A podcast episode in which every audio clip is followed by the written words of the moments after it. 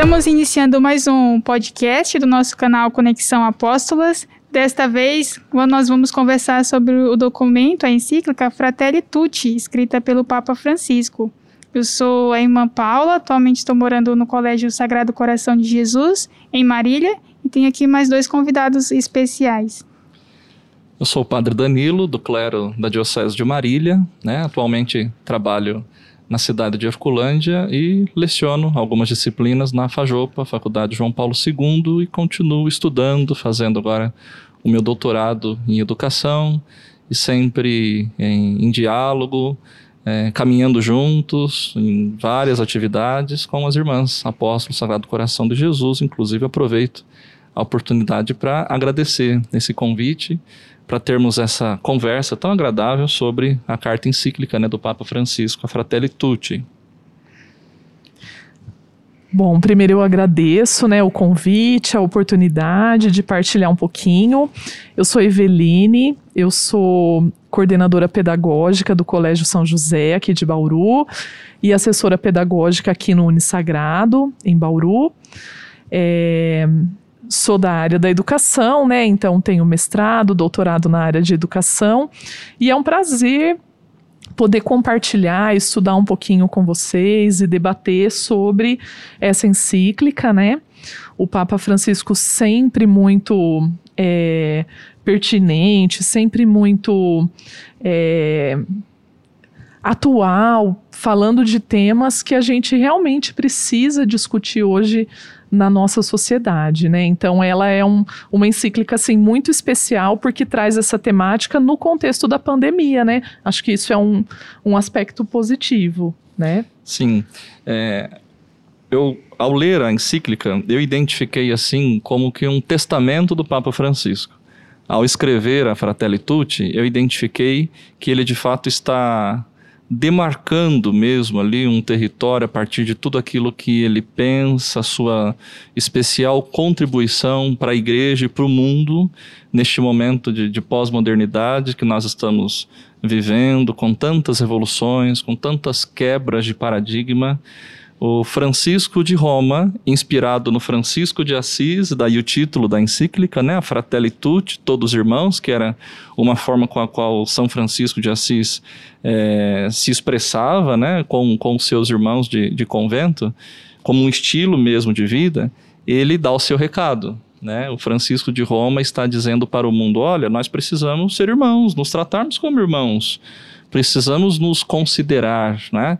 é, valorizarmos uh, aquilo que o outro tem de bom, é, numa cultura de, de tanta é, lacração, que é um termo que a juventude tem utilizado, né? E em tantos meios que nós uh, estemos, estamos acompanhando, com hostilidades, discurso de ódio, de atentados assim graves, sérios à própria vida, à dignidade humana, Francisco oferece uma salutar contribuição, não é?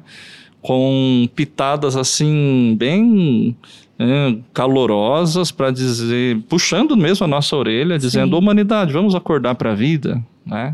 A partir do apelo do Evangelho, da própria doutrina social da Igreja, uma grande contribuição, sem dúvidas, né?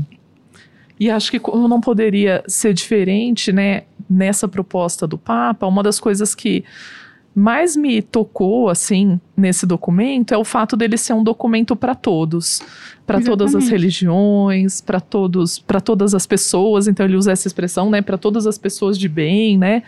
É, então isso acho que já é um grande passo, né? A gente só vai conseguir caminhar para uma sociedade de paz a partir do momento que tudo for para todos, Sim. né? Então eu acho que isso também é um ponto bem importante assim da encíclica, né? E algo que o Padre Danilo falou, né, que veio a calhar justo com o momento da pandemia, né, que nós estamos vivendo e que são situações que já tinham emergido no mundo, mas que agora foram muito mais.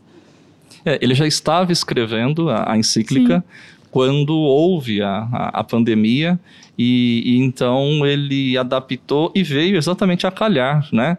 Porque ele já começa logo na introdução dizendo assim: tivemos a oportunidade com a pandemia de conseguir é, desenvolver em nós a capacidade de fazer algo junto, pensando no bem comum, salvar a todos, é, preservar a vida de todos, distribuir é, vacina para todos, respiradores para todos. Entretanto, o que a gente constatou na prática, não, foi uma disputa de narrativas, Sim. um nacionalismo, um fechamento, uma violência Sim. de uma nação em relação a outra, dis disputas políticas que expressa justamente o que talvez está aí dentro do coração do homem, né? Sim, do, do ser humano. Né? Até falando sobre isso, padre, é, vou, trazendo isso para nossa realidade, né? Quando a gente começou a ver pessoas tomando vacinas diferentes, as pessoas começaram a brigar, né? Assim, ah, não, eu tomei de tal marca, ah, não, eu tomei de outra marca. Então, assim, no momento em que a única coisa que a gente quer é que as pessoas sejam imunizadas, né? Aí o ser humano resolve brigar pela marca da vacina, né? E uma das coisas que ele fala e que me chamou muito a atenção é o fato de que quando a pandemia passar, né, as pessoas não saiam aí numa forma é, enlouquecida de consumo, né? Ah, agora eu vou comprar tudo que eu nunca que eu não comprei nesse tempo, né? Porque é uma preocupação que a gente tem. Então, assim, uma coisa que era para ser uma lição de vida, né, corre o risco de ser o aumento das desigualdades, né? das diferenças entre as pessoas. Então isso é muito importante, né? De fato, a pandemia tornou assim bem clara as desigualdades que existem, Sim. né? Inclusive trouxe à tona, jogou luz, lançou luz sobre aqueles que eram considerados invisíveis. Pessoas que necessitaram, por exemplo, de um auxílio emergencial e que eram considerados como que invisíveis. Nós não olhávamos para eles, eles não, não existiam simplesmente. É um grande número de desempregados, desalentados. Olha, de fato, ou a gente tira as lições que ela está nos propondo, ou nós não compreendemos o recado que Sim, Papai exatamente. do Céu está nos dando com, né, com essa possibilidade aí de, de pandemia. Né? Sim, sim. É muito fácil de nós compreendermos a, a encíclica, porque metodologicamente ela é dividida em oito capítulos, né? Então tem uma introdução.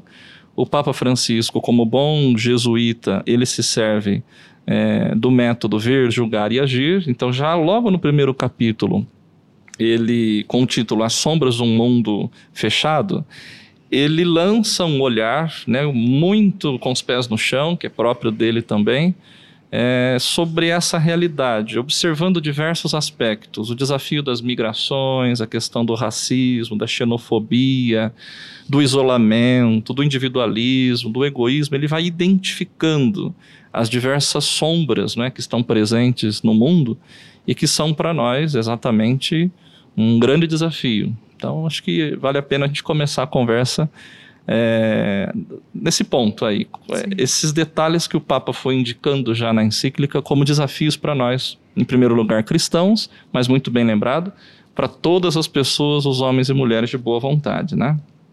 Quando fala de sombra, né, enquanto eu é, refletia um pouco mais sobre, sobre a encíclica, eu fui imaginando também os conselhos que o Papa Francisco dá como pontos de luz. E em determinado momento ele fala, né, que se nós vivemos o mandamento do amor, estaremos na luz, né, é bíblico também. Então, nós, enquanto seres humanos, eu acredito que devemos pensar o que, que nós podemos fazer para iluminar, né? Quais são as regiões de sombra que, que estão precisando de luz, começando do nosso coração.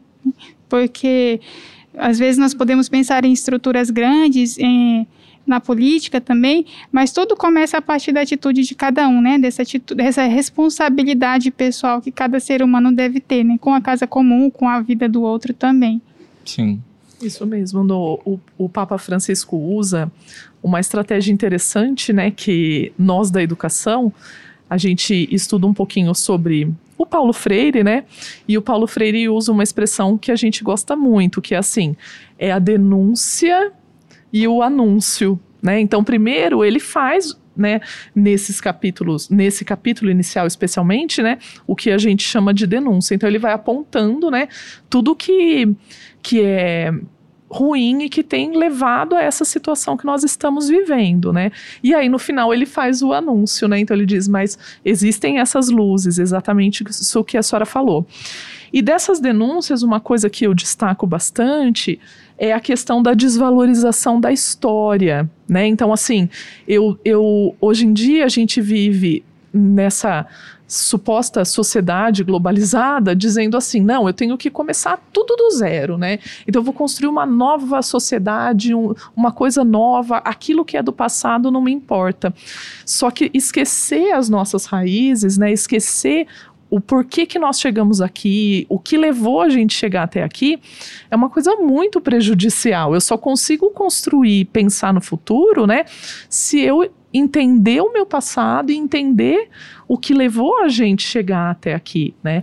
Então essa é uma estratégia hoje dessa sociedade globalizada que ela é muito prejudicial para nós de querer construir tudo do zero, né? Então eu vou é. passar, eu vou esquecer tudo o que foi, né?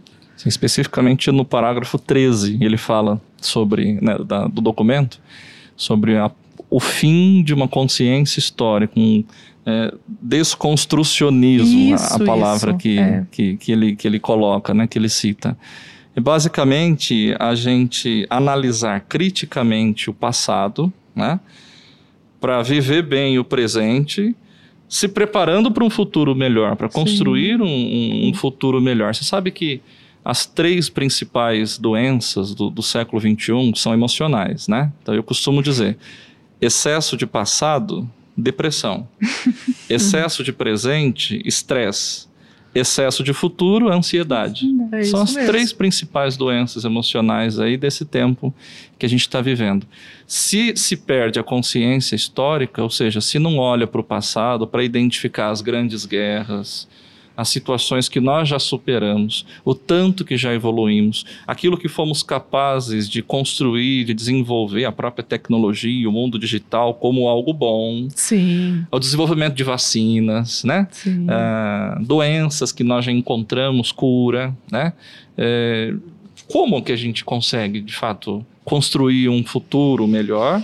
Se desconsiderarmos, né, como a o professora estava dizendo, o nosso passado, né, Depende as nossas raízes. Do, do olhar que a gente dá, né, como o senhor falou, um olhar positivo para a história, né, não e apenas crítico, olhar o que não deu certo. E crítico, exatamente, né, analisando com, com criticidade mesmo, com um olhar sério e respeitoso né, daquilo que foi construído antes de nós, que afinal de contas nós estamos aqui de passagem. Sim, isso mesmo. Né? Quando nós chegamos nesse mundo, já existiam Existi, outros exatamente. que plantaram a semente, que regaram, que fizeram germinar, brotar, dar frutos, etc. Nós estamos fazendo essa experiência, essa aventura, essa passagem que nós chamamos de vida. E daqui a pouco nós vamos passar também, e outros virão. Sim. Né? Lá na frente, nos nos últimos capítulos, até ele usa uma expressão bem interessante sobre a questão política, que ele diz assim, que o político ele vai lançar as sementes, né? Então a gente vai fazer o trabalho agora e quem vai colher o fruto, na verdade, são os próximos, né? E isso tem tudo a ver com essa questão da valorização da história. Se, se hoje a gente colhe esse fruto, seja ele bom ou ruim, né? Foi de algo que alguém construiu, Exato. né? Que resultado né? é é o resultado do trabalho de outras pessoas, Exato. né? Exato. Um outro ponto ainda nesse, nesse primeiro capítulo que o Papa Francisco está indicando, que é muito, muito atual nesse tempo que nós estamos vivendo, ali no, parágrafo 15, né? Ele fala que é um mecanismo político que é utilizado de exasperar, exacerbar e polarizar, né? Reprimindo e ridicularizando as pessoas, tirando delas o direito de, de existir, o direito de pensar. E com, com uma facilidade extraordinária, um senhor na altura dos seus oitenta e poucos anos, falando sobre bullying digital, por exemplo. Nossa, né? é verdade. É, é fantástico ver a sabedoria deste homem, né? Falando de uma realidade extremamente atual e uma chaga, uma ferida que, que, que, que marca essa nossa sociedade atual. A gente costuma dizer que por trás de uma rede social, muita gente se sente muito corajoso. Sim, né? isso mesmo. E se sente no direito de agredir, de hostilizar, de, de ser racista, de... Peraí, onde a humanidade vai chegar com isso? Né? E ele, ele aponta, ele, ele né, também denuncia, Denuncia né, né? essa prática. né? Ele fala, ele usa a expressão ilusão da comunicação, né?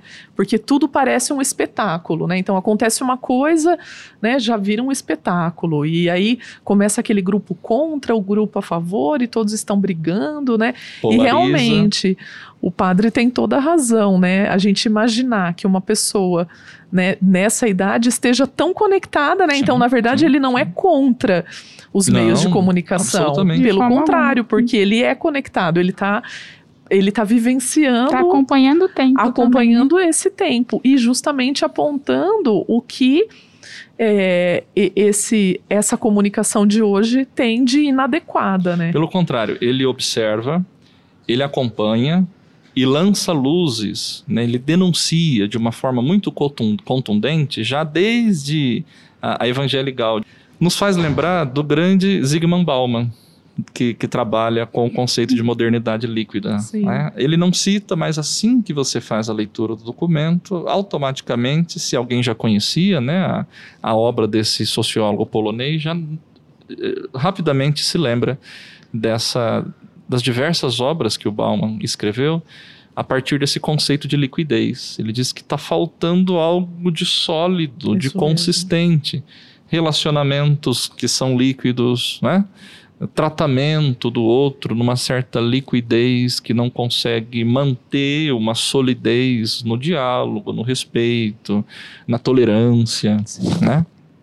Até mesmo os objetos hoje que são que nós compramos, parece que os aparelhos que a gente utiliza, num determinado momento, eles já se São tornam descartáveis. obsoletos. Sim, São é, descartáveis. Você já São compra para comprar é outra depois. Tem a impressão de que é feito para quebrar, é. não para durar. É. né? Por isso que as peças são quase o preço do aparelho. que a gente tem que comprar É, um se novo. você for repor, então, Uhum. ah, compensa comprar outro, né? Que na verdade acaba assim denotando um modelo econômico que visa sempre o lucro, que faz com que a gente acredite que a gente tem que ser sempre visto mesmo como consumidor, Sim, né? Alguém que precisa consumir para ser feliz. isso, Hum? é isso mesmo.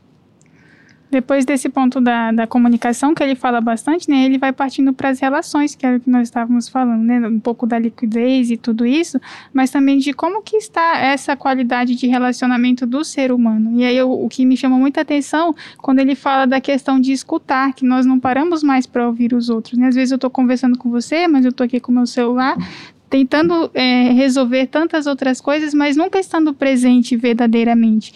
Então eu fiquei muito com essa palavra, assim, escutar. E aí ele fala escutar o coração, escutar o silêncio, escutar a voz, o grito dos menos, é, menos favorecidos. Então é essa atitude, né, de estar presente e de escutar a, a outra pessoa que está diante de você, um outro ser humano que tem se perdido muito nos nossos tempos, assim.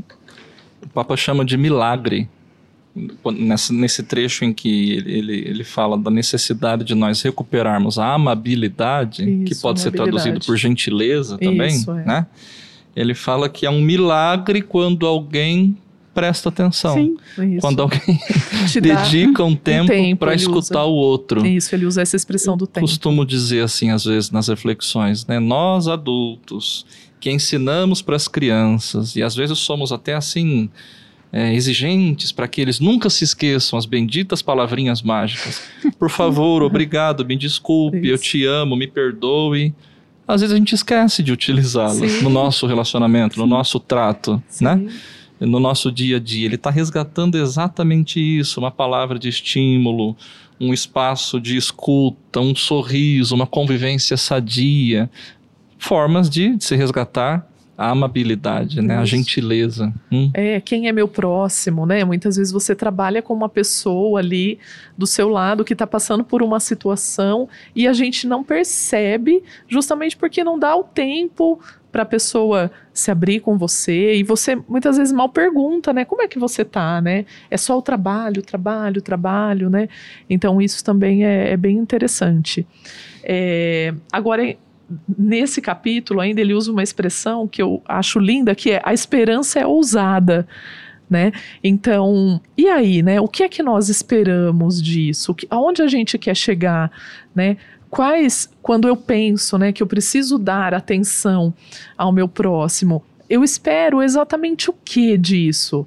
Né? Qual é a sociedade que a gente busca? Então, realmente, hoje em dia, ter esperança, ter esse olhar de esperança, é uma ousadia. Né? Porque a gente fica tão desacreditado muitas vezes que imagina que nós não vamos conseguir com os nossos pequenos gestos, né? Como o padre mesmo acabou de comentar, a gente não vai conseguir mudar nada, né? Então a esperança hoje ela é uma atitude ousada. No final de 2000, aliás, final não, em meados de 2013, eu tinha acabado de ser ordenado padre e tive a graça de participar da Jornada Mundial da Juventude ah. no Rio de Janeiro. E eu estava lá presente quando o Papa Francisco disse isso várias vezes, assim, alto em bom som, forte para a juventude. Não vos deixem roubar a esperança. Isso é muito forte, né? Sim. Dizendo para aqueles milhões, milhões de jovens lá presentes, escutando essa palavra de ânimo, de estímulo do Papa, dizendo: não vos deixem roubar a esperança de fato. É o que nos faz acreditar em todas as outras coisas, no próprio ser humano, Sim. né? nas nossas potencialidades, na nossa capacidade, na nossa própria força de agir, de atuar no mundo. Se perdemos a esperança, aí a gente enfraquece a utopia, enfraquece o sonho e já não consegue mais de fato acreditar em mudanças, em transformação, num mundo melhor. Sim. Né? Que é possível sim. Sim, é com possível certeza. sim. Temos que continuar acreditando. É interessante quando você é, cita essa pergunta que o Papa também coloca no documento, já na sequência, ali no segundo capítulo, e ele se utiliza do referencial teórico bíblico, que é a passagem de Mateus, né? do bom samaritano, né? que nós bem conhecemos, para aqueles que não, não conhecem, vale a pena né? sim, sim. buscar, conhecer, enfim, aprofundar é, o evangelista São Mateus, que conta a história de um homem que ia seguindo o seu caminho e alguns assaltantes então o agrediram, o violentaram, né? E ele ficou ali caído, ferido, né? Na à beira, à margem do caminho. E um samaritano, ou seja, alguém de uma outra região, inclusive eles não se davam muito bem, né? eram de regiões diferentes, como que de tribos eh, diferentes. Ele então passando e resolveu parar. Deu atenção. Ofereceu aquilo que ele tinha de mais sagrado. Como o tempo é sagrado, né? Sim. Como o tempo é exigente de nós, né? A gente vive correndo. E antes de passar esse samaritano, passaram outros dois que estão presentes dentro do templo. Aí é, um, é uma chamada para nós, né, irmão? Sim. Irmã.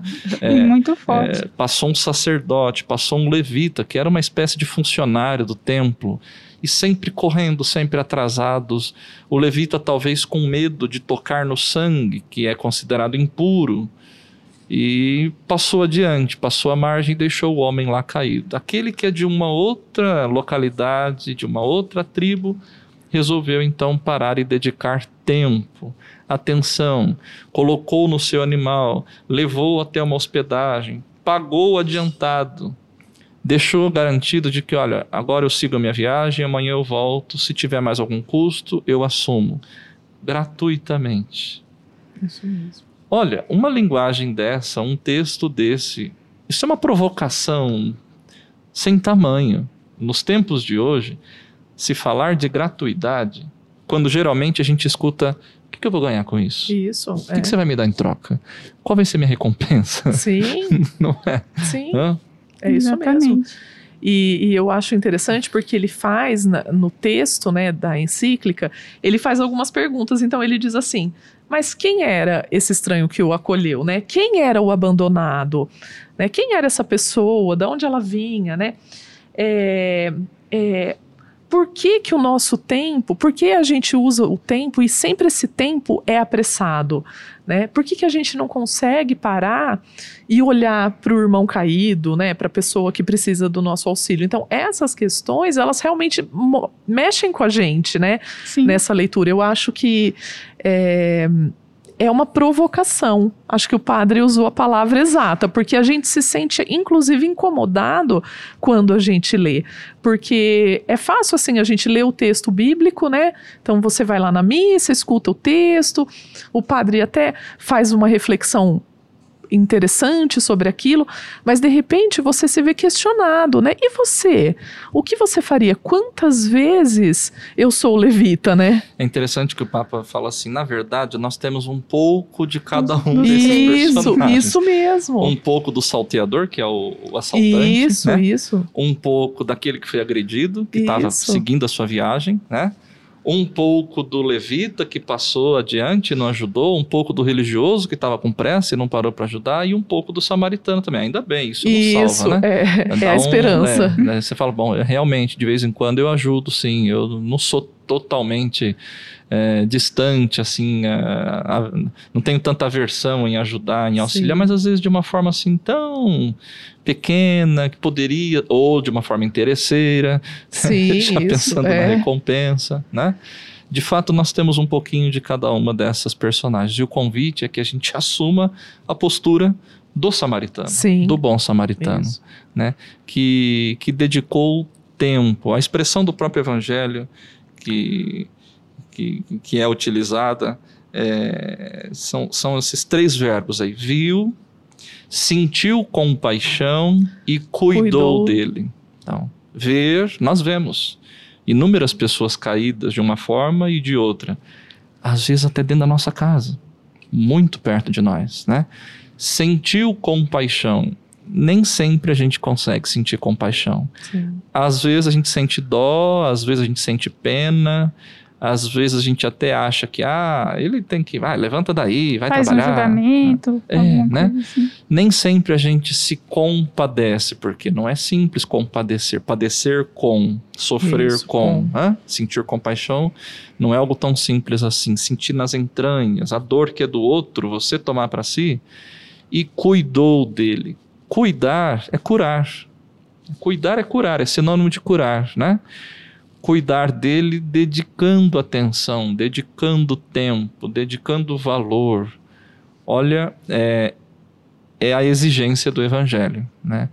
Francisco se serve de uma passagem mesmo que nos interpela eh, de uma forma assim que não, não sobra espaço. Você fala, é, realmente eu preciso mesmo me converter, eu preciso Sim. mudar minha postura, eu tenho que fazer algo diferente, porque é impossível eu ler isso aqui e ficar do mesmo jeito. Sim, e ao Hum. mesmo tempo é um grito, é um grito também social, né?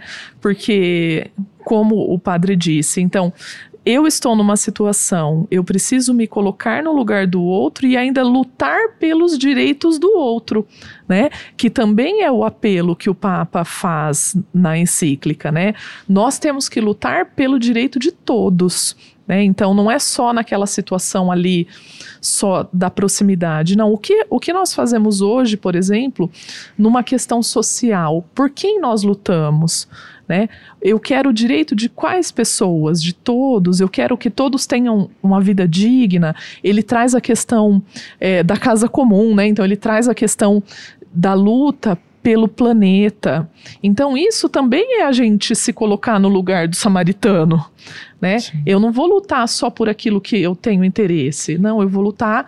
Então ele usa a expressão assim: se a pessoa eh, tem água em casa, abundante, e mesmo assim ela economiza água, ela está fazendo um bem para todos. Não, ela ali naquele momento ela não precisa economizar, mas alguém vai faltar, um dia vai faltar, né? Então eu acho que a postura do samaritano desse capítulo para frente, né? Toda hora eu fiquei é, relembrando, olha, é verdade, é isso, né? A gente precisa mudar a nossa postura, lutar por todos, né? Buscar a garantia dos direitos de todos, independente da condição.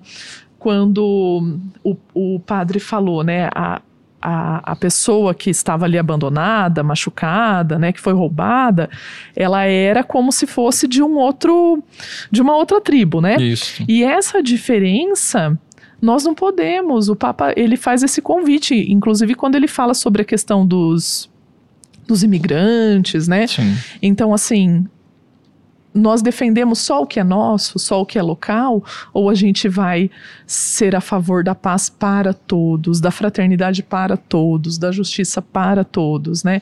Então, independente de quem está caído, eu tenho que ajudar.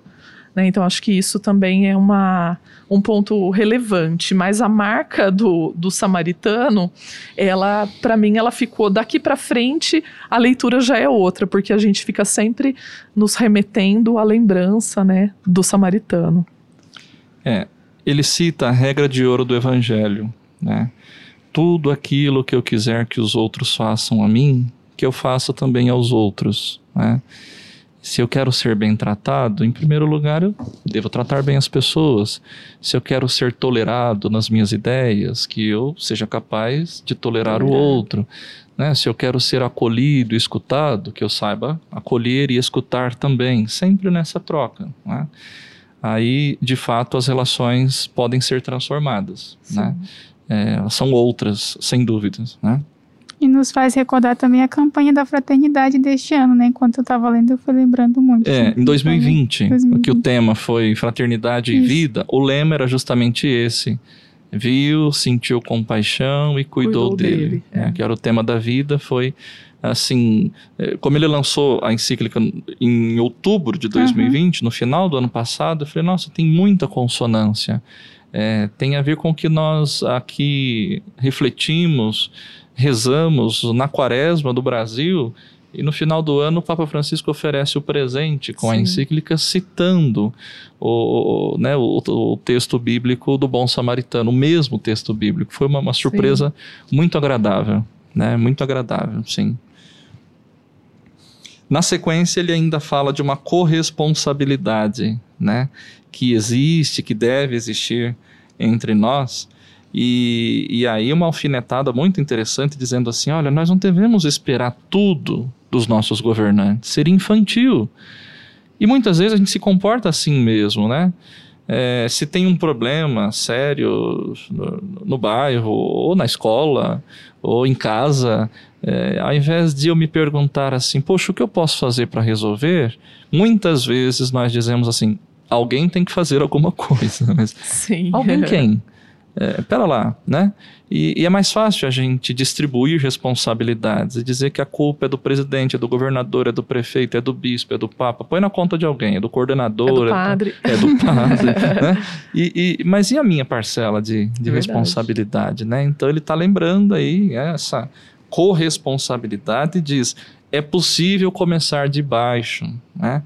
Caso a caso, lutar pelo mais concreto e local, e aí isso me faz lembrar dos tempos de pastoral da juventude que a gente já utilizava essa expressão, né? Pensar globalmente, uhum. agir localmente. Né? Então, pensar de uma forma universal, nós temos ideais, Sim. nós temos planos, nós temos programações, enfim, muitos ideais, mas a ação ela tem que ser local em pequenas ações, em pequenos gestos que aos poucos sim são capazes de, de gerar a transformação que nós tanto buscamos, né?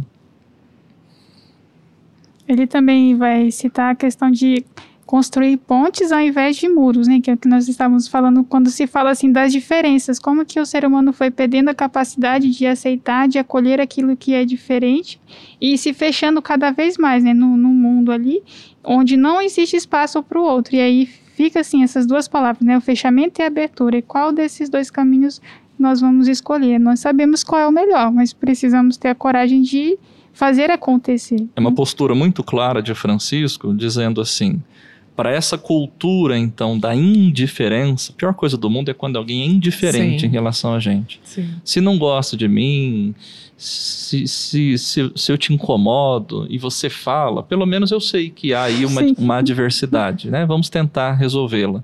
Se gosta muito e expressa, também, é claro, é bem melhor. É possível fazer amizade, etc. Mas o pior do que tudo é a indiferença, quando simplesmente você é invisível para mim é, eu me comporto como se você não existisse. Então ele está dizendo, diante da cultura da indiferença, quando eu não me importo com o outro, ele está propondo a cultura do encontro. Isso é magnífico e é bem é, próprio, é a marca de Francisco. Né? A cultura do encontro, termos a coragem de encontrarmos com o mistério do outro, né? termos a coragem de entrarmos no coração do outro. Termos um coração aberto para que permitirmos que o outro entre também e participe aqui do mistério que nós somos, que nós temos para oferecer, né? É verdade. É uma parte assim de, de, de, do documento e do, do próprio é, Francisco que fica assim de uma forma muito clara essa questão dos muros, né? É, os nacionalismos fortes, fechados, duros, cruéis, violentos, uma autodefesa desnecessária, sobretudo em relação aos migrantes, porque veja bem, todos nós aqui, brasileiros, temos descendência de outras nações. Sim. Nós não somos, não existe a nacionalidade pura para dizer não, eu sou só brasileiro. Mas o que é o brasileiro? É. É uma miscigenação de índio com africano, com italiano, com é uma mistura muito grande, né? E, e outra coisa, ninguém é obrigado a viver o resto da vida no país em que nasceu. Sim. Existe a liberdade para migrar, para tentar a vida, para tentar ser feliz em outro lugar.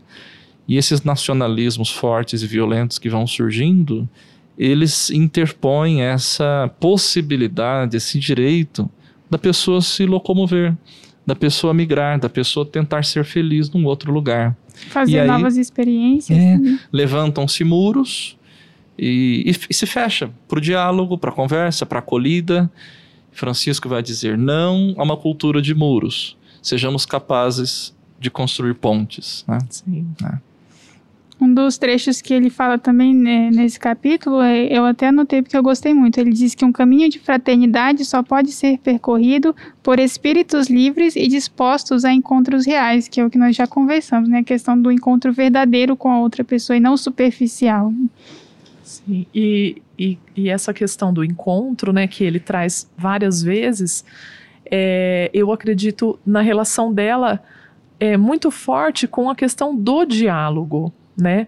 Porque justamente quando a gente tem os muros, é o que impede da gente dialogar, da gente é, entender a cultura do outro, Conviver, né? olhar no olho. Olhar no né? olho, É, é, isso. sim. E até ele cita, voltando lá à questão das, das redes sociais, das mídias e tal, ele diz assim: por que, que existe um incentivo de você entrar em grupos, né? Se fechar em grupos que falem de assuntos que você concorda, por exemplo, né?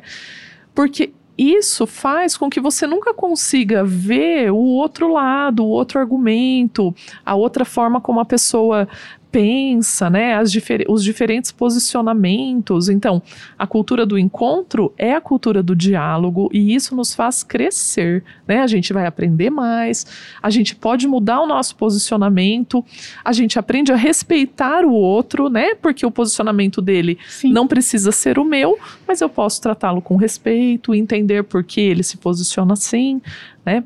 Então eu também eu penso que isso é bem significativo, né? O encontro é o que nos permite o diálogo. Nós não tínhamos conversado até então e agora a gente não consegue parar, né? Então é isso, porque nos foi permitido nos Essa encontrar, assim. né? É, E mais, posso não concordar com nada que você está dizendo, mas eu devo garantir o espaço, o tempo para que você fale aquilo que você acredita.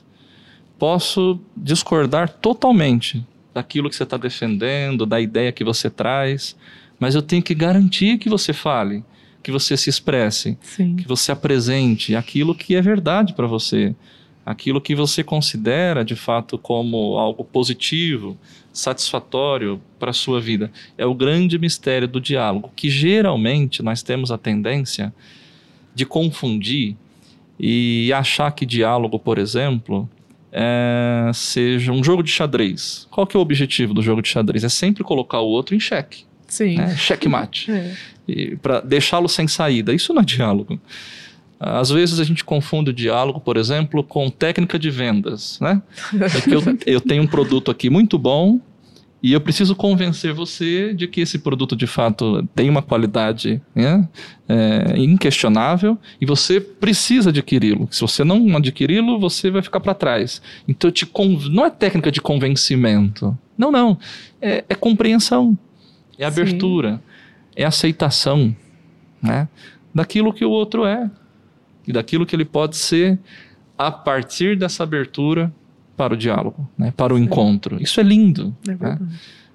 que é justamente o tema da campanha desse ano, de Sim. 2021, que nós refletimos aí, Fraternidade, Diálogo, Compromisso de Amor, que foi uma campanha ecumênica que deu pano para manga. Muitos grupos se levantaram dizendo que não, que não tem que ter ecumenismo, que não tem que ter diálogo interreligioso, que só um grupo está certo. É de saltar os olhos, a gente Sim. fica impressionado, assim, surpreso por ver que essas pessoas existem e defendem esse tipo de consideração. Sim. Poxa. Que é contrário a tudo isso, né?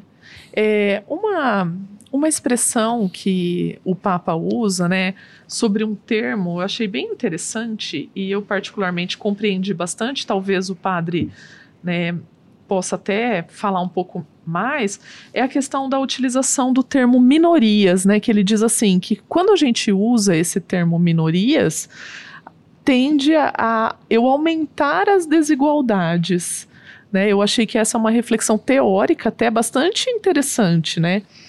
É, porque ele diz, né? A gente fala sempre minorias, então tende a, a eu deixar essas minorias cada vez mais é, separadas, segregadas. É esse o entendimento mesmo, padre? É, é o grande desafio que nós temos de encarar de frente né, da meritocracia. Porque o tempo todo nos é oferecido a, a ideia, quando não incutida mesmo na nossa mente, na nossa cabeça, de que nós temos que produzir lucros, resultados e com eficiência. E que a gente não pode errar. Quem erra fica para trás. Quem chega um minuto atrasado já não consegue, né? É, estamos todos na mesma corrida. Quem chega em primeiro lugar recebe todos os louros, todas as glórias. Mas quem chega em segundo, quem chega em terceiro, quem chega em último, mas conseguiu completar a corrida. Na própria educação a gente trabalha essa questão também. E o esforço daquele aluno, por exemplo, né? Sim. O esforço daquela pessoa que se dedicou, que correu atrás, que se esforçou, de que trabalhou, de que se utilizou dos meios que tinha para conseguir, de fato, não alcançou todos os objetivos, mas alcançou outros como que avalia, como que identifica? Então, quando se fala de minorias, por exemplo, geralmente o que está por trás é essa concepção da meritocracia, né? Um exemplo muito fácil, assim, de, de, de compreendermos essa questão é a mãe em casa, por exemplo, né? Que tem mais de um filho. Em algum momento da vida, corre o risco de um filho virar para a mãe e falar assim: a senhora ama mais o outro do que a mim. Eu penso que a senhora gosta mais dele do que de mim. E a mãe tem que fazer um esforço com muito jeitinho, com muita pedagogia materna de explicar para ele: não significa que eu amo ele mais do que você. Significa que ele me dá mais trabalho. Então exige é que eu tenha mais presença próximo dele, né? É, ele exige que eu fique mais perto. Se eu sair de perto, ele apronta. Se eu sair de perto, ele adoece. Se eu sair de perto, então eu dou mais atenção para ele. Né? E geralmente pode surgir essa ideia, então, de que ah, o seu grupo está sendo mais favorecido do, do que, que, o meu. meu né? É exatamente, teologicamente falando, como se podemos, poderíamos explicar também o próprio amor de Deus. Ele não nos, nos oferece um prêmio porque nós somos merecedores. Por exemplo, o amor de Deus por nós não é porque nós merecemos, porque não merecemos mesmo. Somos pecadores, somos limitados, somos Sim. frágeis, né? Mas por que, que Deus então nos ama se nós não merecemos seu amor? Ele nos ama simplesmente porque nós precisamos do seu amor. Olha, os cinco dedos da mão eles são totalmente diferentes, né? Eu não gosto de um mais do que o outro. Cada um tem a sua função, é, como os próprios membros do corpo. E um não é mais importante do que o outro. Isso é São Paulo que fala lá na carta aos Coríntios também, que nos ajuda nessa compreensão. Aquele que precisa mais, então, ele, ele, ele é, digamos assim, é, se ele necessita de mais atenção, ele deve receber mais atenção. Esse é o conceito, pela misericórdia, que é outra marca de Francisco, de justiça. O que diz o conceito comum de justiça, e no documento aparece também, né? Dar a cada um aquilo que lhe é devido. É o que nós aprendemos, esse é o conceito de justiça. A justiça, pelo viés da misericórdia, aí sofre uma alteração. Dar a cada um de acordo com aquilo que ele precisa. Aí muda a diferença. Sim. Né? Grande a, diferença. É aquele, claro, porque aquele que é mais baixinho não vai conseguir alcançar por cima do muro se ele tiver o mesmo apoio embaixo que Sim. a pessoa mais alta tem. Então nós vamos mudar os móveis aí, vamos aquilo que for possível, para favorecer que aquele que é mais baixinho possa, então, atingir a altura para olhar do outro lado do muro. Então, é um conceito de justiça pela misericórdia. Só que isso mexe com estruturas, né? Sim. Isso questiona interesses, sobretudo econômicos, né? narrativas. E, e, o Papa Francisco tem feito isso de uma forma muito forte, muito corajosa, muito. É, é, com um profetismo muito grande. Aquilo que, quando você cita Paulo Freire, é muito, muito é, relevante. Anúncio e denúncia, em teologia, nós chamamos de profetismo. Os profetas né, do Antigo Testamento que fizeram foi isso o tempo todo: anúncio e denúncia. Né? É, a gente anuncia o amor e denuncia o ódio, anuncia a verdade e denuncia a mentira. É, e assim vai, né, assim por diante. Anuncia a paz e denuncia o ódio, denuncia a violência. Né? É, isso é acachapante. Assim. É, de fato, muda estruturas, né? nos questiona profundamente. É uma, uma grande lição de, de interpelação, né? temas como esse. O conceito de justiça, por exemplo, a partir da misericórdia, o Papa Francisco tem trabalhado de uma forma grandiosa. Né? E nos ajuda a compreender a essência de Deus, né? Que ele também fala assim, quando São João fala que Deus é amor, só nessas três palavras nós já conseguimos compreender muito, né? E aí o Papa Francisco volta dizendo que é o único remédio né, para nossa salvação, principalmente nesse momento da humanidade. Né? É por isso que não faz sentido é, atitudes de, de hostilidade, de ódio, o racismo, por exemplo. É, assim, eu grifei, circulei, rabisquei em volta quando li no documento. O Papa Francisco está falando assim: o racismo, quando a gente acha que a gente conseguiu acabar com ele, ele, ele ressurge. Né? Disfarçado. De uma forma nova, disfarçada. Eu falei é isso. É verdade, a gente identifica isso no dia a dia e muitas vezes assim, bem próximo de nós. Não faz sentido nenhum eu desconsiderar você pelo tom da sua pele, eu desconsiderar você pelo jeito do seu cabelo. É, é não saber lidar bem com a diferença. Sim. Né? É, é enxergar como algo negativo aquilo que é belo. A riqueza das relações se dá justamente na diferença. Ou seja, que bom que o outro é diferente de mim. Que bom que o outro pensa diferente de mim. Que bom que o outro reza diferente de mim. Que bom que o outro veste diferente de mim, vota diferente de mim, ama diferente de mim. É Isso não faz dele menor, melhor, pior. Simplesmente ele é diferente. Porque ele é único. Ele é irrepetível. Não existe outra pessoa igual a ele. Será que eu não tenho nada para aprender com ele? Mas é difícil aprender, né? Sim. É difícil é. se abrir, é exigente. Então, quando o Papa Francisco nos convida a sermos todos irmãos, porque somos filhos do mesmo Pai, uh, o subtítulo é sobre a fraternidade e a amizade social. Fraternidade, frater, irmão. Conseguir ver o outro não como um adversário, Isso. a ser abatido, a ser combatido, a ser abominado, a ser jogado fora, mas como irmão. Irmão a gente não escolhe, irmão nasce. Ou você ama ou você rejeita, né? Sim. E ele traz até, é, nessa questão dos direitos, ele traz até a questão do papel da mulher, né? Sim, também. Do posicionamento da mulher, das diferenças que ainda existem, né? Em relação à mulher no mundo do trabalho, os direitos, né? Então, achei também isso bem legal, dele trazer todas essa, é, é, esses aspectos da diversidade mesmo, ele traz para a gente refletir sobre, sobre isso, né? E acaba entrando é, também é, na questão política. Isso. É muito interessante a gente ver que lá no capítulo 5, o Papa Francisco propõe como, como título, né? É, a política melhor. E ele é, relembra uma, uma citação já do seu antecessor, do Papa Bento XVI, dizendo que a política é uma das formas mais elevadas de caridade. Geralmente a gente não, não consegue, é, né? não costuma colocar conjugar na mesma frase caridade, caridade e política, política é. porque confundimos com politicagem, Sim. com partidarismo, com interesses, com corrupção, que infelizmente é uma ferida aberta que marca não só o, o, nosso país, mas o nosso continente, enfim, no que se refere às administrações e tal, né? E ele está dizendo não, é exatamente a política de fato que salva vidas, a política que conserva, que preserva vidas, que, que defende a dignidade, que promove, que faz o ser humano crescer, se desenvolver, enfim, todas as suas potencialidades, etc. Ele fala: a política melhor, portanto, é aquela que é vista como serviço.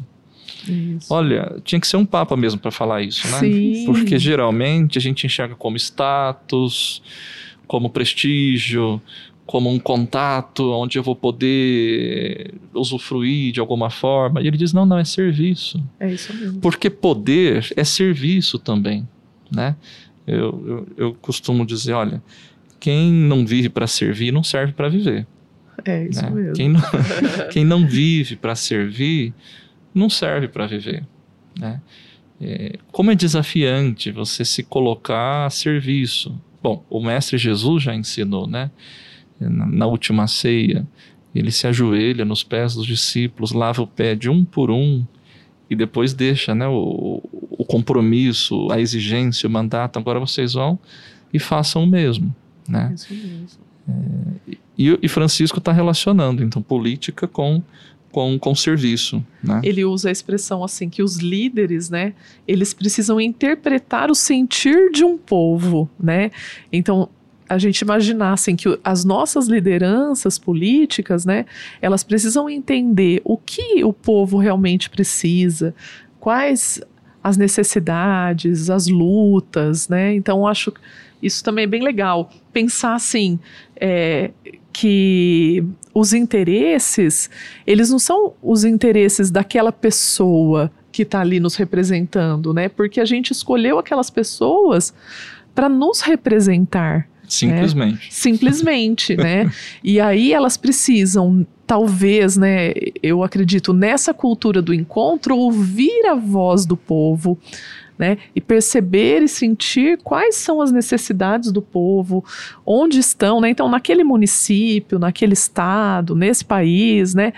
O que é que esse povo precisa, né, para que ele tenha garantido os seus direitos, né, a sua liberdade. E em diversas instâncias. Isso. Dentro das nossas realidades também. Do nosso trabalho. Dentro de casa. Isso, dentro de casa. Que é uma instância também de poder aonde se realiza a política. Veja, é, é o grande desafio de nós, de fato, conseguirmos nos entendermos como seres, seres políticos, políticos de relação. Precisamos o, inovar a palavra. O, é, não, o tempo todo mesmo. a gente faz política. O tempo todo a gente negocia. Sim. O tempo todo a gente combina prazos, tempo, espaço, limite, regra. Isso é política. Sim. E geralmente a gente não não não não não não, não enxerga dessa não enxerga forma. assim. É, Sim. Né? Então, é, como que isso é possível? Pelo diálogo, um diálogo aberto, mediante a escuta, a paciência, o respeito, né? respeitando a pluralidade de ideias, respeitando a diversidade. Nós somos Sim. diversos. É aquilo que eu dizia: se o outro é diferente, isso não pode ser um problema para nós. Pelo contrário, deve ser um ponto de convergência. Porque em algum momento, em tudo aquilo que você me propõe, eu vou ter algo para aprender. É impossível que eu faça uma experiência com você e um diálogo, por breve que seja, eu não tenha nada para aprender com tudo aquilo que você está dizendo. É impossível. Sim. Nas diversas é, situações de, de relacionamento às, quais nós nos submetemos. Né? Sem dúvida. É um grande desafio do, do aprendizado. Né? E ele usa é, até a expressão o amor político, né? Então ele diz assim: o amor político, quando se une a outros para gerar processos sociais de fraternidade e justiça para todos. E que isso a gente pode considerar como o campo da caridade mais ampla, a caridade política. Sim, sim. É.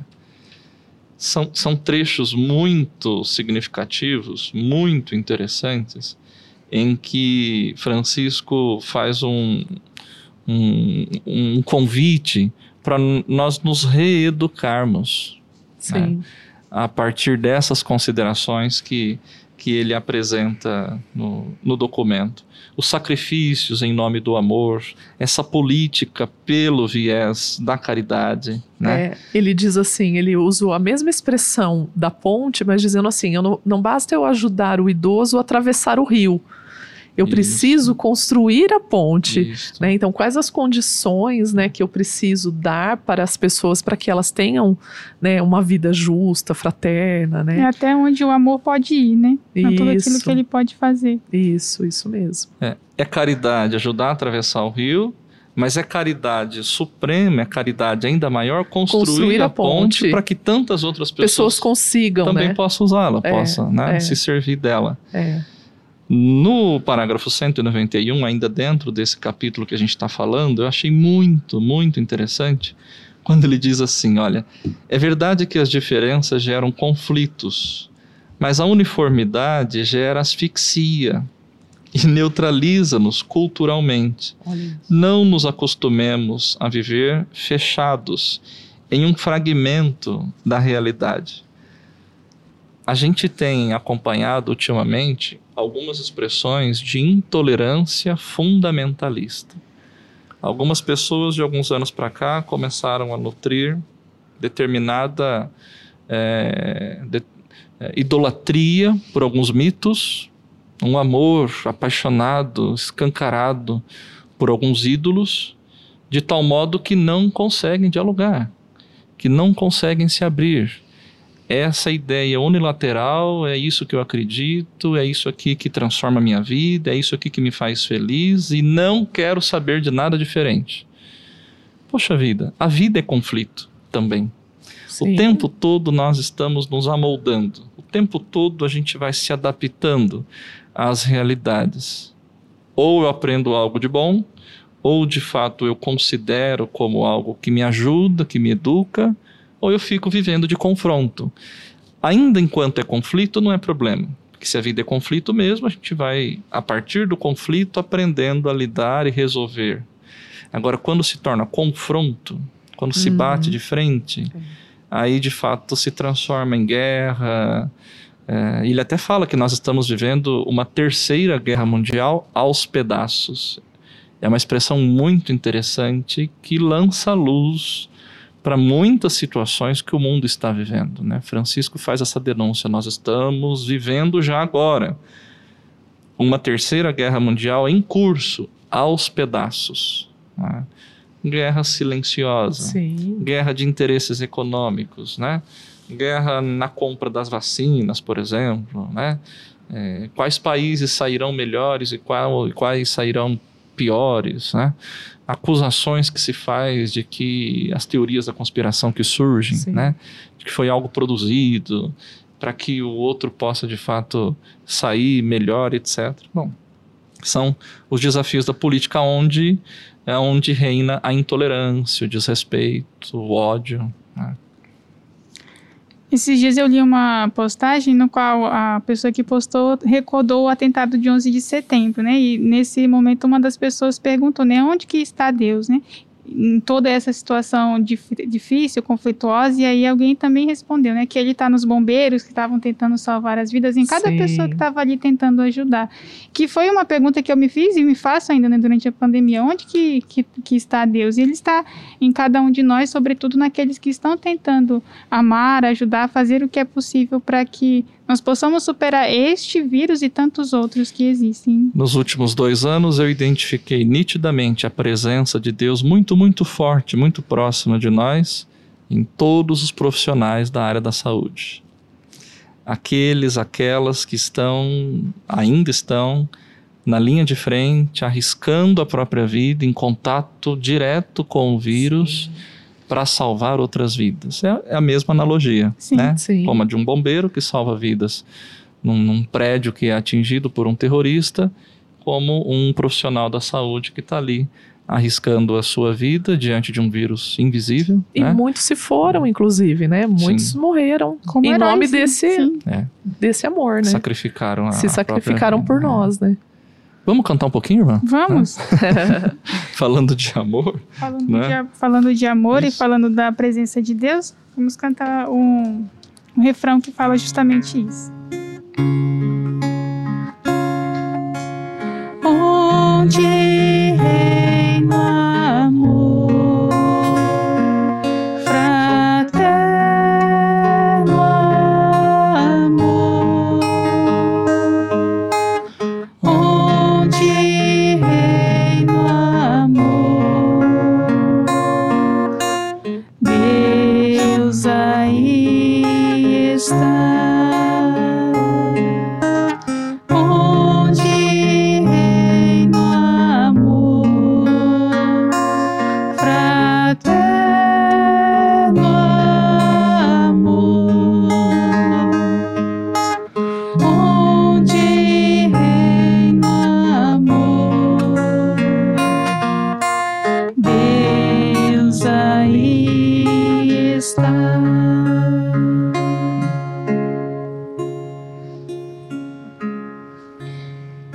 capítulo 6, Francisco trabalha o conceito de diálogo e de amizade social.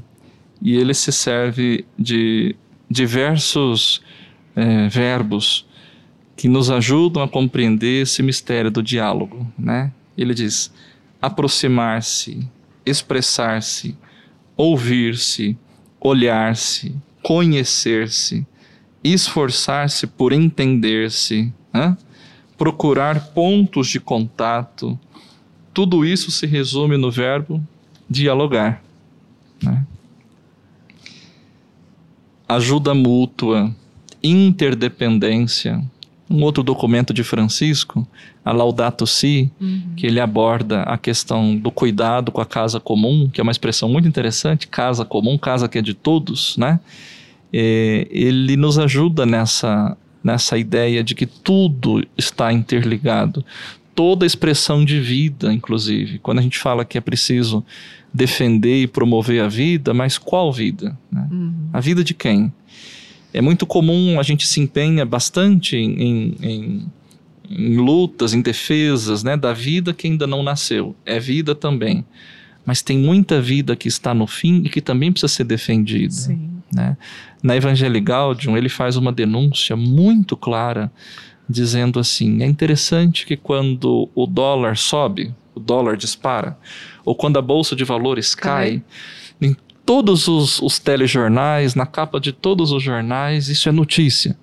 Mas quando morre um pobre de frio, na noite anterior, na marquise, né, na porta, às vezes até de uma igreja, não é notícia não é noticiado, porque ele é invisível, ele não é ninguém. Então, a bolsa de valores e o preço do dólar é notícia. Vale muito mais falar sobre isso do que falar de uma vida Sim. ali que, que se perdeu. Ele questiona na Fratelli Tutti, então, quanto vale uma vida?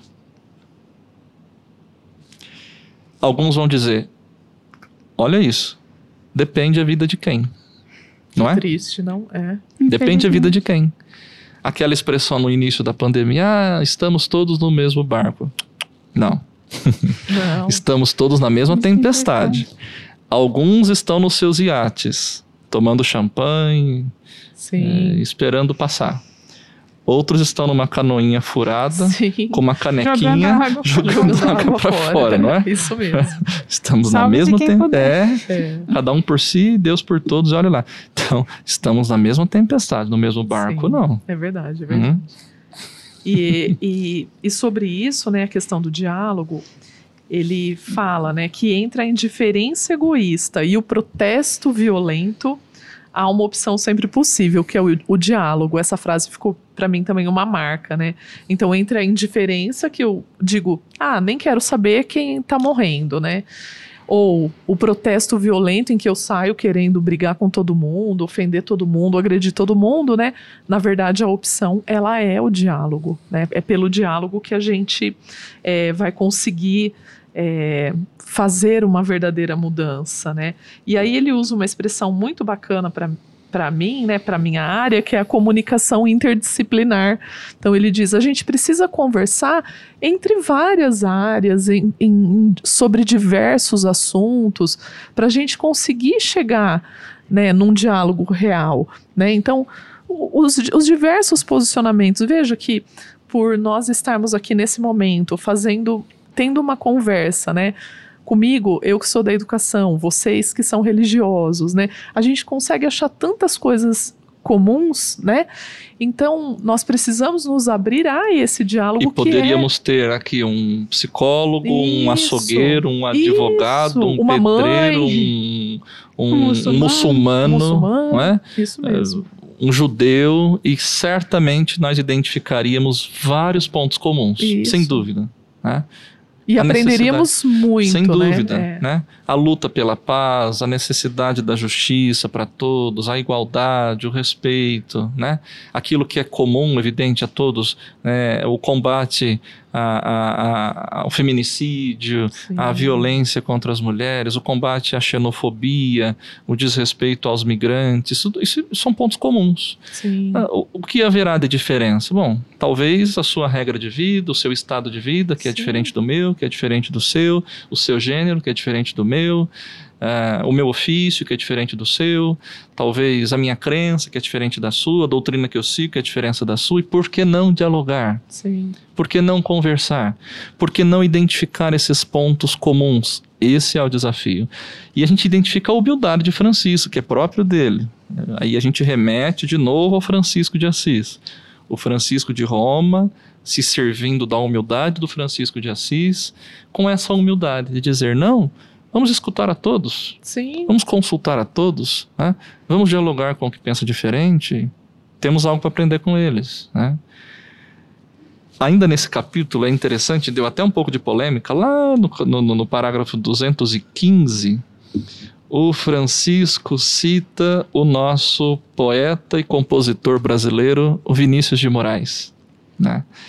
É um trechinho breve, curto, né? Ele diz assim: a vida é a arte do encontro, Uhum. embora haja tanto desencontro na vida. Isso mesmo. Bom, demonstra a humildade e ao mesmo tempo o bom gosto, né? De, Sim. de Francisco, argentino, de, de gostar de Vinícius de Moraes, né? E deu polêmica, mas como é que o Papa cita num documento católico, cristão, religioso, um, um poeta? Ué, Qual que é o problema? Qual a dificuldade? É poema, Sim. é, É arte, é né? arte, é o belo. Arte, é. O belo evangeliza. Sim.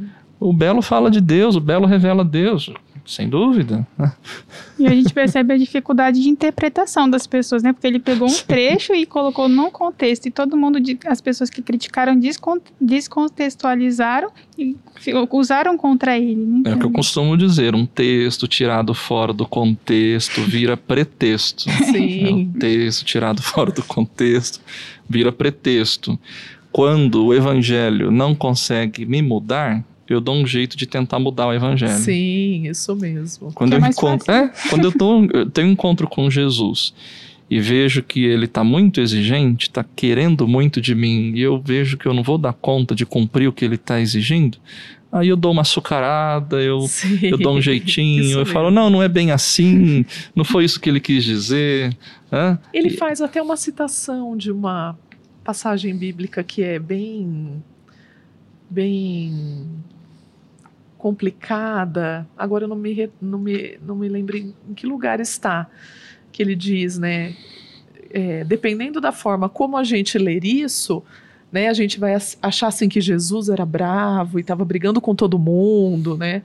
É, ai, agora eu não me recordo onde está. Pelo contrário, você sabe que os encontros que, que Jesus realizava com as pessoas, aliás, esse é o ponto que mais me encanta nos evangelhos.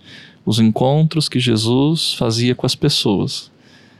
Eu costumo dizer que eram encontros de vida, encontros curativos, encontros libertadores, onde ele tinha a oportunidade de devolver a liberdade, a oportunidade de devolver a dignidade a elas, a oportunidade de devolver a fala, a expressão, a locomoção. É isso que os, que os, que os, que os milagres, os prodígios nos mostram. Sim. Alguém que antes vivia paralisado e agora tem a oportunidade de se mexer, Que não via e agora vê. oportunidade de se expressar, que saiu da alienação, Sim. que abriu os seus horizontes Sim. que passa a conceber o mundo, as pessoas, o próprio Deus, a si mesmo, de uma outra forma, de uma forma nova, a partir do encontro com Jesus Cristo, né?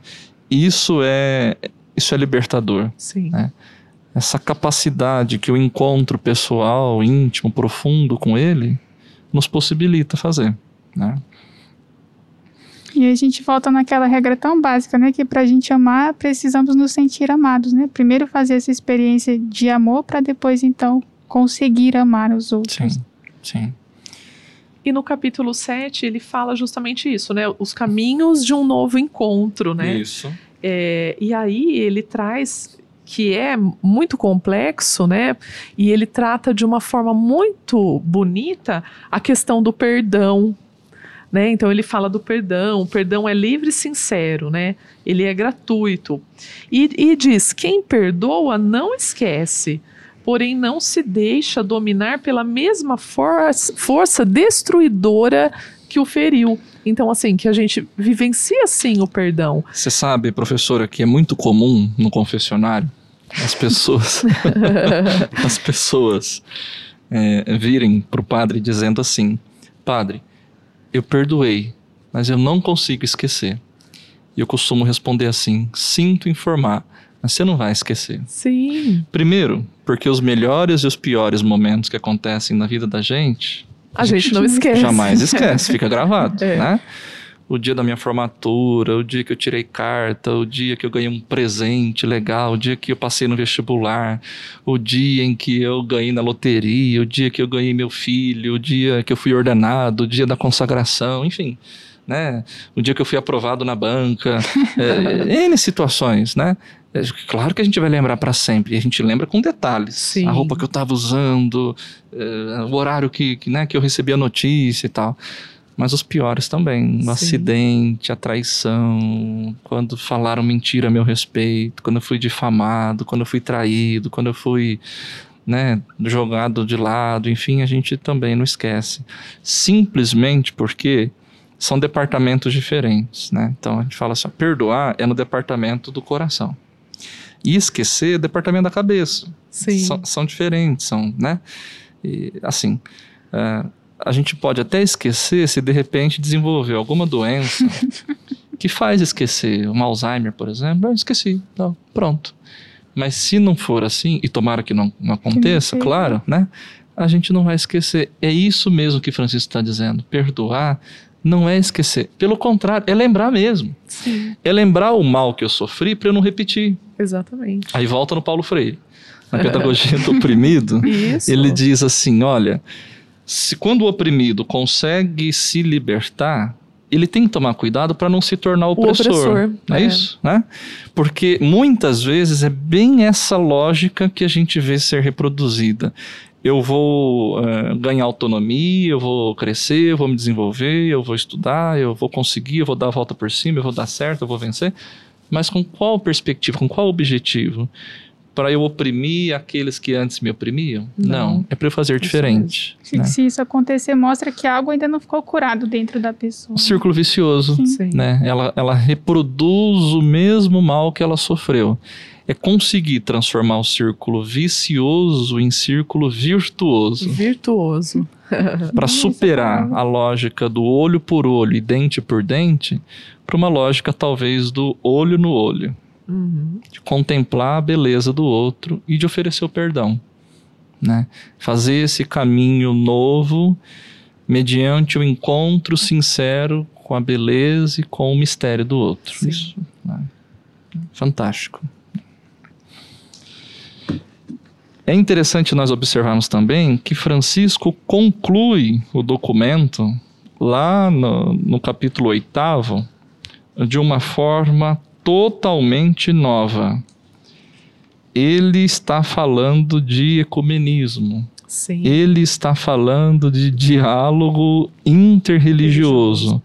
Ele está convidando os líderes de outras nações, e isso eu achei assim de uma humildade também sem tamanho, convidando nós, né, os líderes religiosos das a serviço da fraternidade, né, presente no mundo, a de fato oferecermos o nosso contributo para uma necessária humanização da vida. Pode até parecer estranho falar de humanização Da vida. da vida. É redundante, não é? É. Era pra ser, né? Mas é o que a gente está vivendo. É. A necessidade de humanizar ou de reumanizar. Porque muitas vezes a gente se comporta como um animal irracional mesmo. Sim. E dá coice, agride. E é violento, Impossível. impulsivo, transmite ódio. né? Eu, eu até anotei também, porque ele diz bem assim: também os que creem, né, precisam encontrar espaços para dialogar e atuar juntos pelo bem comum. Então, que nós é esse convite mesmo que o padre fala, né, de nós nos unirmos, né, das religiões, dos líderes religiosos se unirem nesse diálogo, né, interreligioso. Eu gosto bastante da expressão, né, é, a unidade na diversidade, né. Então, a gente se unir pelo bem comum, Sim. né? E que esse seria um caminho para a construção da fraternidade, né? Da amizade social. Que não é uniformidade. Isso. Que é o que a gente isso. está mais acostumado. Ah, não põe todo mundo igual, todo, Todo mundo, mundo que pensa junto, como eu, todo mundo que isso. vota como eu e tá tudo bem. Isso, isso mesmo. Isso É mesmo. conseguir achar um ponto comum, ou seja, a unidade, mediante uma diversidade gigantesca que existe, Sim. uma pluralidade sem tamanho. Pluralidade, isso É. mesmo. Ainda nesse aspecto, lá no finalzinho do documento, ele cita é, algumas grandes personalidades lá no 286. Isso eu achei fantástico. Ele está chamando aqui para o diálogo gente que não é nem cristão, Sim. gente que é ateu, gente que não é católico, gente que não tem esse substrato que nós cristãos temos, esse contato com a pessoa do Cristo, justamente para dizer que a fraternidade é comum a todos Sim. que é possível dialogar com todos, mesmo que o outro não levante a mesma bandeira que eu. Mesmo que o outro não comungue da, da mesma ideia que eu, ou do mesmo Cristo que eu. Sim. Né? Ele cita o Martin Luther King, ele cita Mahatma Gandhi, né? pessoas de outras culturas. E assim ele conclui Sim. o documento com uma oração cristã ecumênica. Isso, isso. Nós poderíamos rezar juntos, né, padre? Verdade. Podemos, legal, boa ideia. Verdade, boa ideia, irmã. Vamos lá? Vamos lá? Vamos. Deus, Deus nosso, nosso, Trindade de amor, a partir da poderosa comunhão da vossa intimidade divina, derramai no meio de nós o rio do amor fraterno. Dai-nos o amor que transparecia nos gestos de Jesus, na sua família de Nazaré e na primeira comunidade cristã. Concedei-nos a nós cristãos que vivamos o Evangelho e reconheçamos Cristo em cada ser humano, para o vermos crucificado nas angústias dos abandonados e dos esquecidos deste mundo, e ressuscitado em cada irmão que se levanta.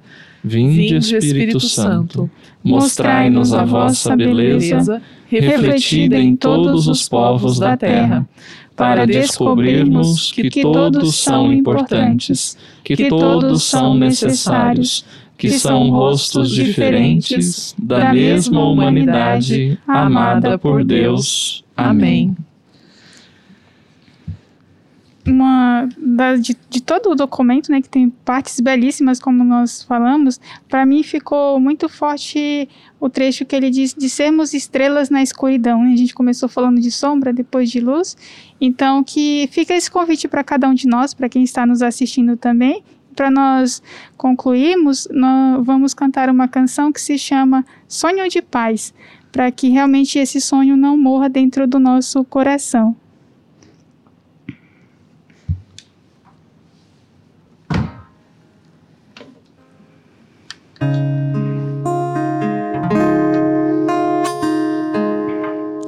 Ele veio e ensinou que o amor conduz à unidade e que repartindo o pão a paz se faz realidade. Que é preciso muito mais que um poema e um refrão. É preciso que o homem abra o seu coração. A paz que é tão sonhada, cantada em canções tão lindas, só chegará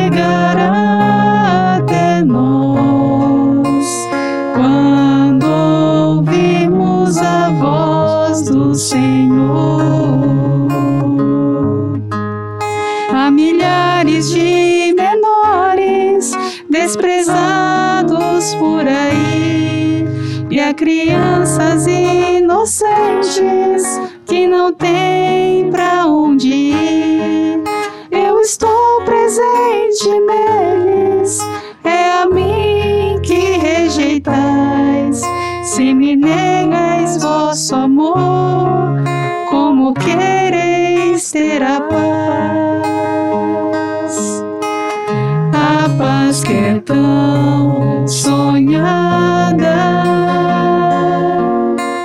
cantada em canções tão lindas, só chega.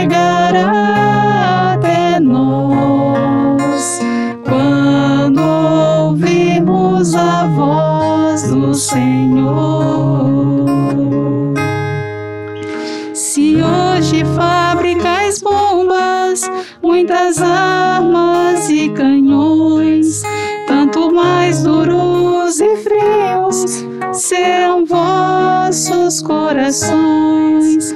Mas é tempo de mudança, de voltar para o Senhor e de se cantar com a vida, que mais forte é o amor.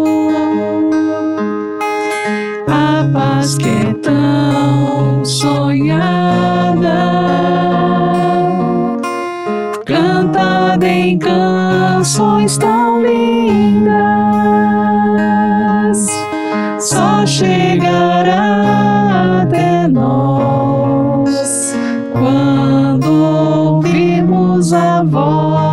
Senhor. Só chegará até nós quando ouvirmos a voz do Senhor.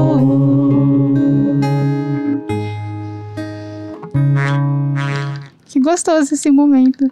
Muito bom, obrigada. O Papa Francisco fez a parte dele.